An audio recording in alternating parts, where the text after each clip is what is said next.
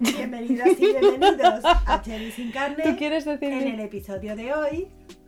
Bueno, tienes que vamos hablar a tener clarito. unas sesiones muy pijas. Como somos hermanas, igual no se nos diferencia la voz.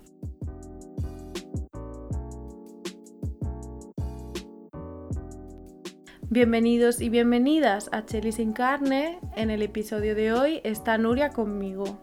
Nuria es mi hermana y ella es músico profesional y vive en Alemania.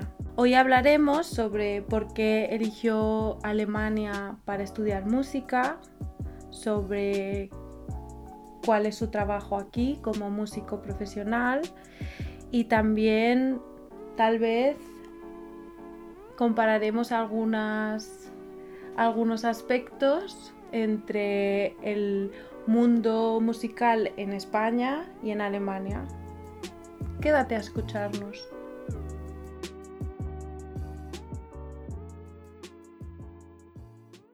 Bueno, la primera pregunta que te quiero hacer es ¿por qué elegiste Alemania para estudiar?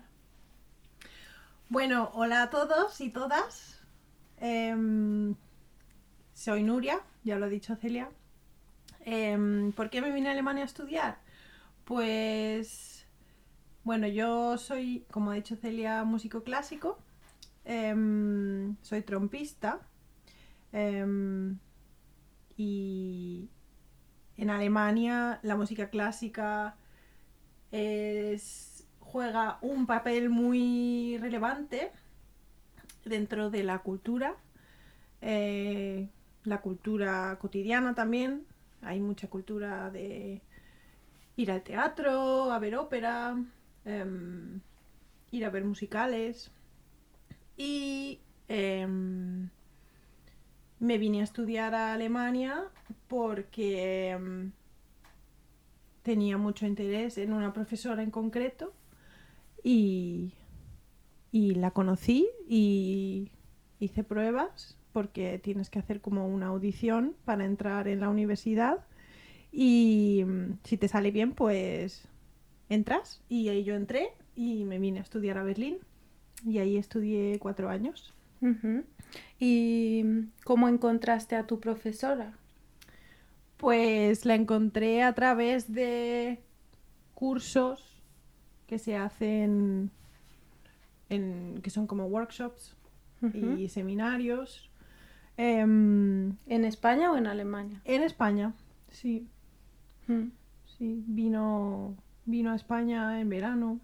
Son como campamentos de verano. Mm, Cursos de música.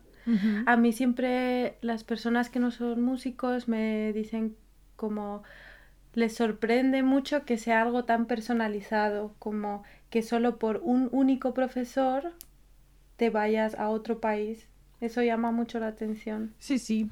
Em, en el caso de las personas normales, o muggles, como digo yo, Los no em, músicos. Los no músicos. em, pues la gente se orienta más por el tipo de carrera que quiere estudiar y entonces eh, decide ya a qué universidad puede ir, qué universidad es más conocida. Mm, em, En su por- campo. Exacto. Sí, sí. Me, me gusta mucho que la música sea tan personalizada en ese sentido, que la formación sea tan, tan, tan individual. Me parece algo muy bonito, la verdad. Sí, el mundo de la música es por lo menos la punta del iceberg, que es lo que lo que ve el público desde fuera, siempre es muy muy bonito y muy Idílico. idílico, sí, muy conquista, ¿no? Desde fuera.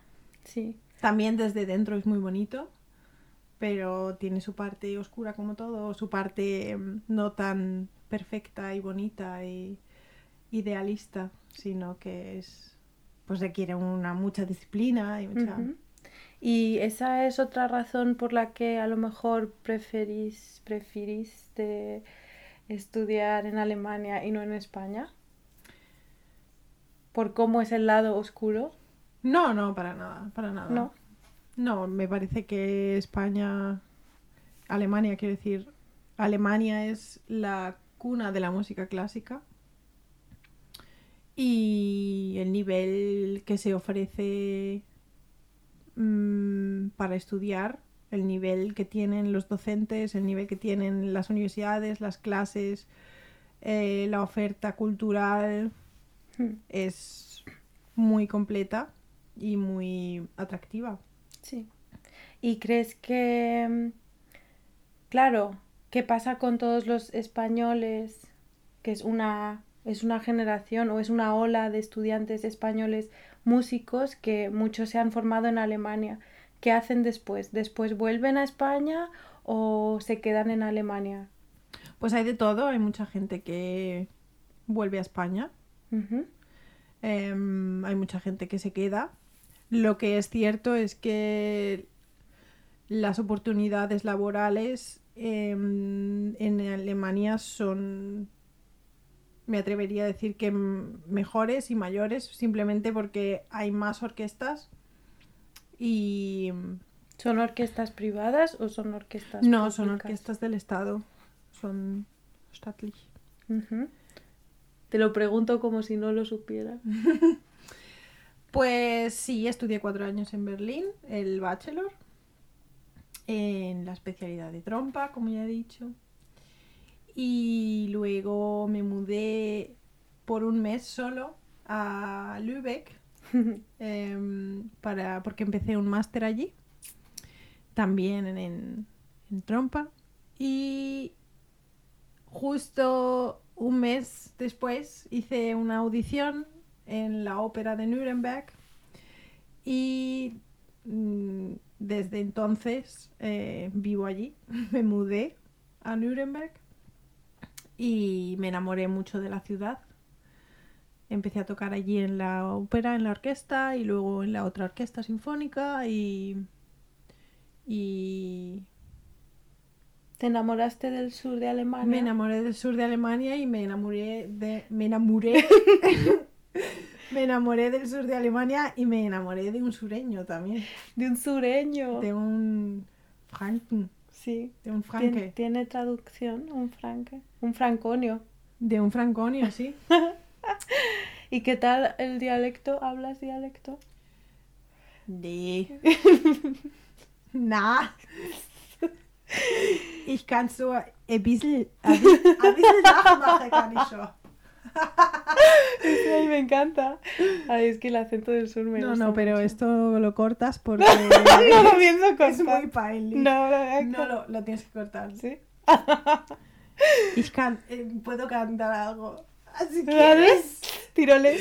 Corona ist ein blöde Sau, die kann ich. Corona mag's mich heiraten.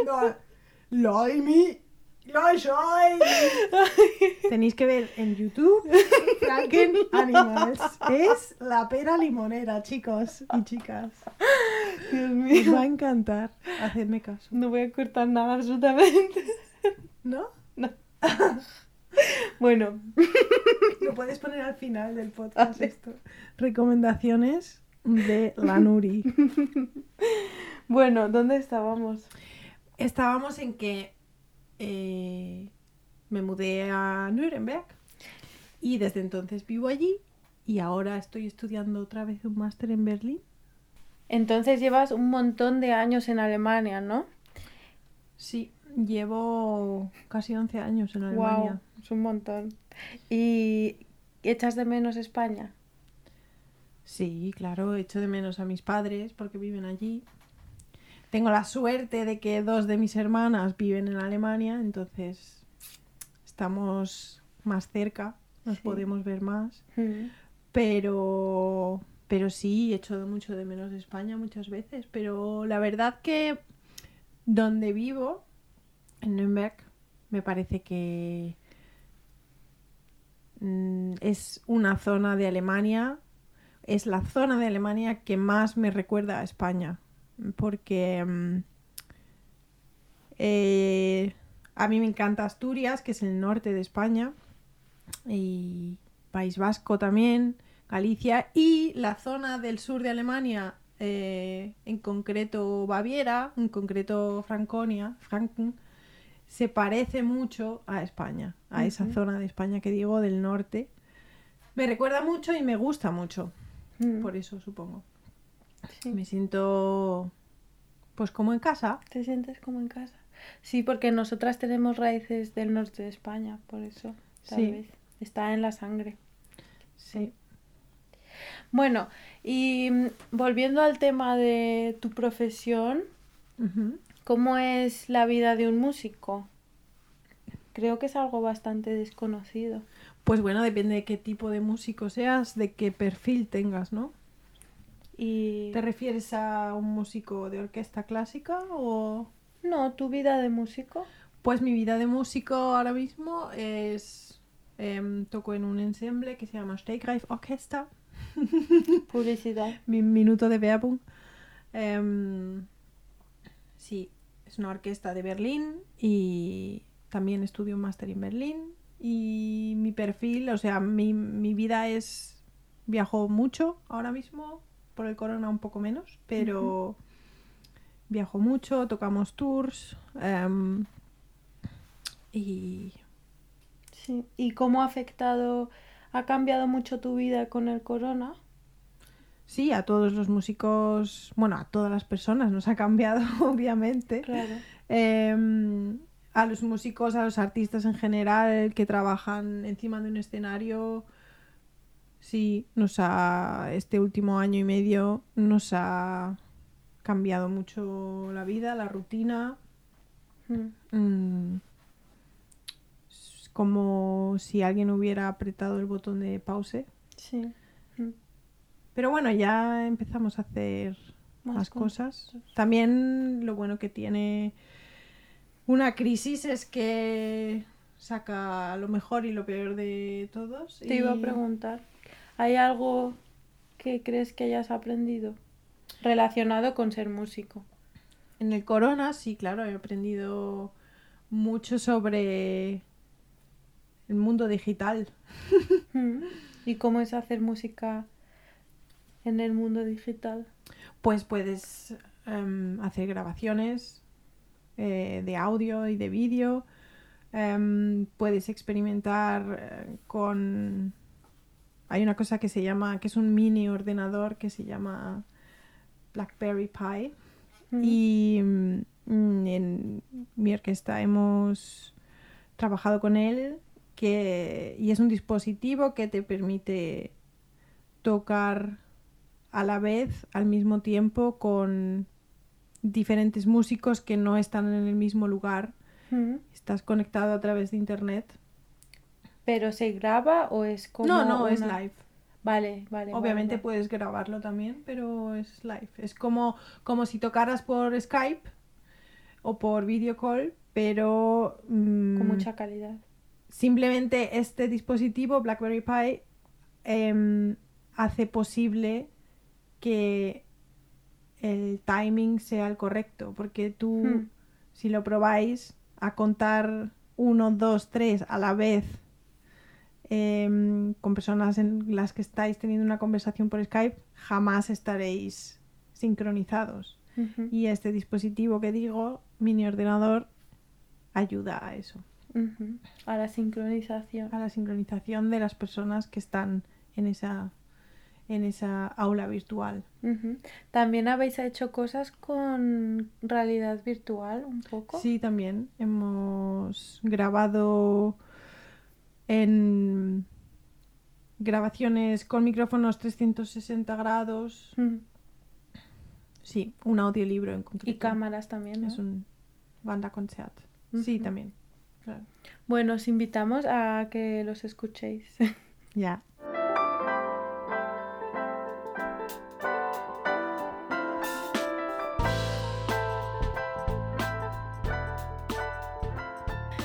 Bueno, otra vez retomando, todo el rato empezamos con vida de músico y luego acabamos hablando de otra cosa. Sí.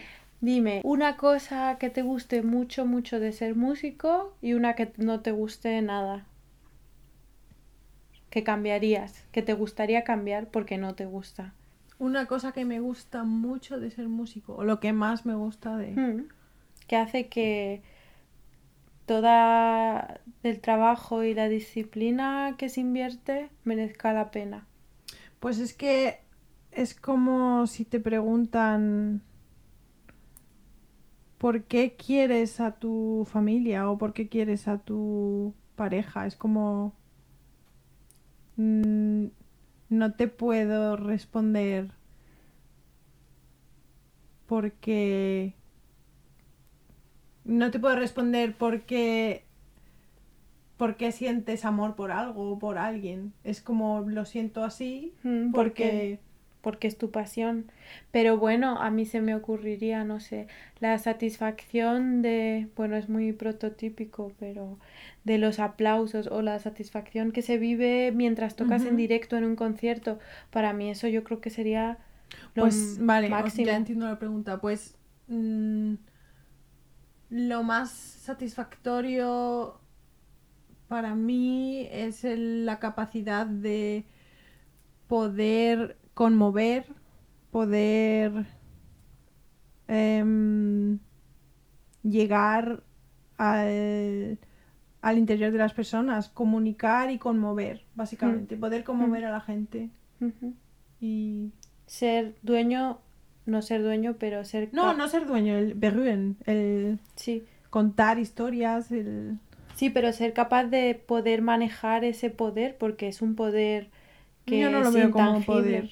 No un poder, mm, mm, es que poder está también muy mm, mal connotado.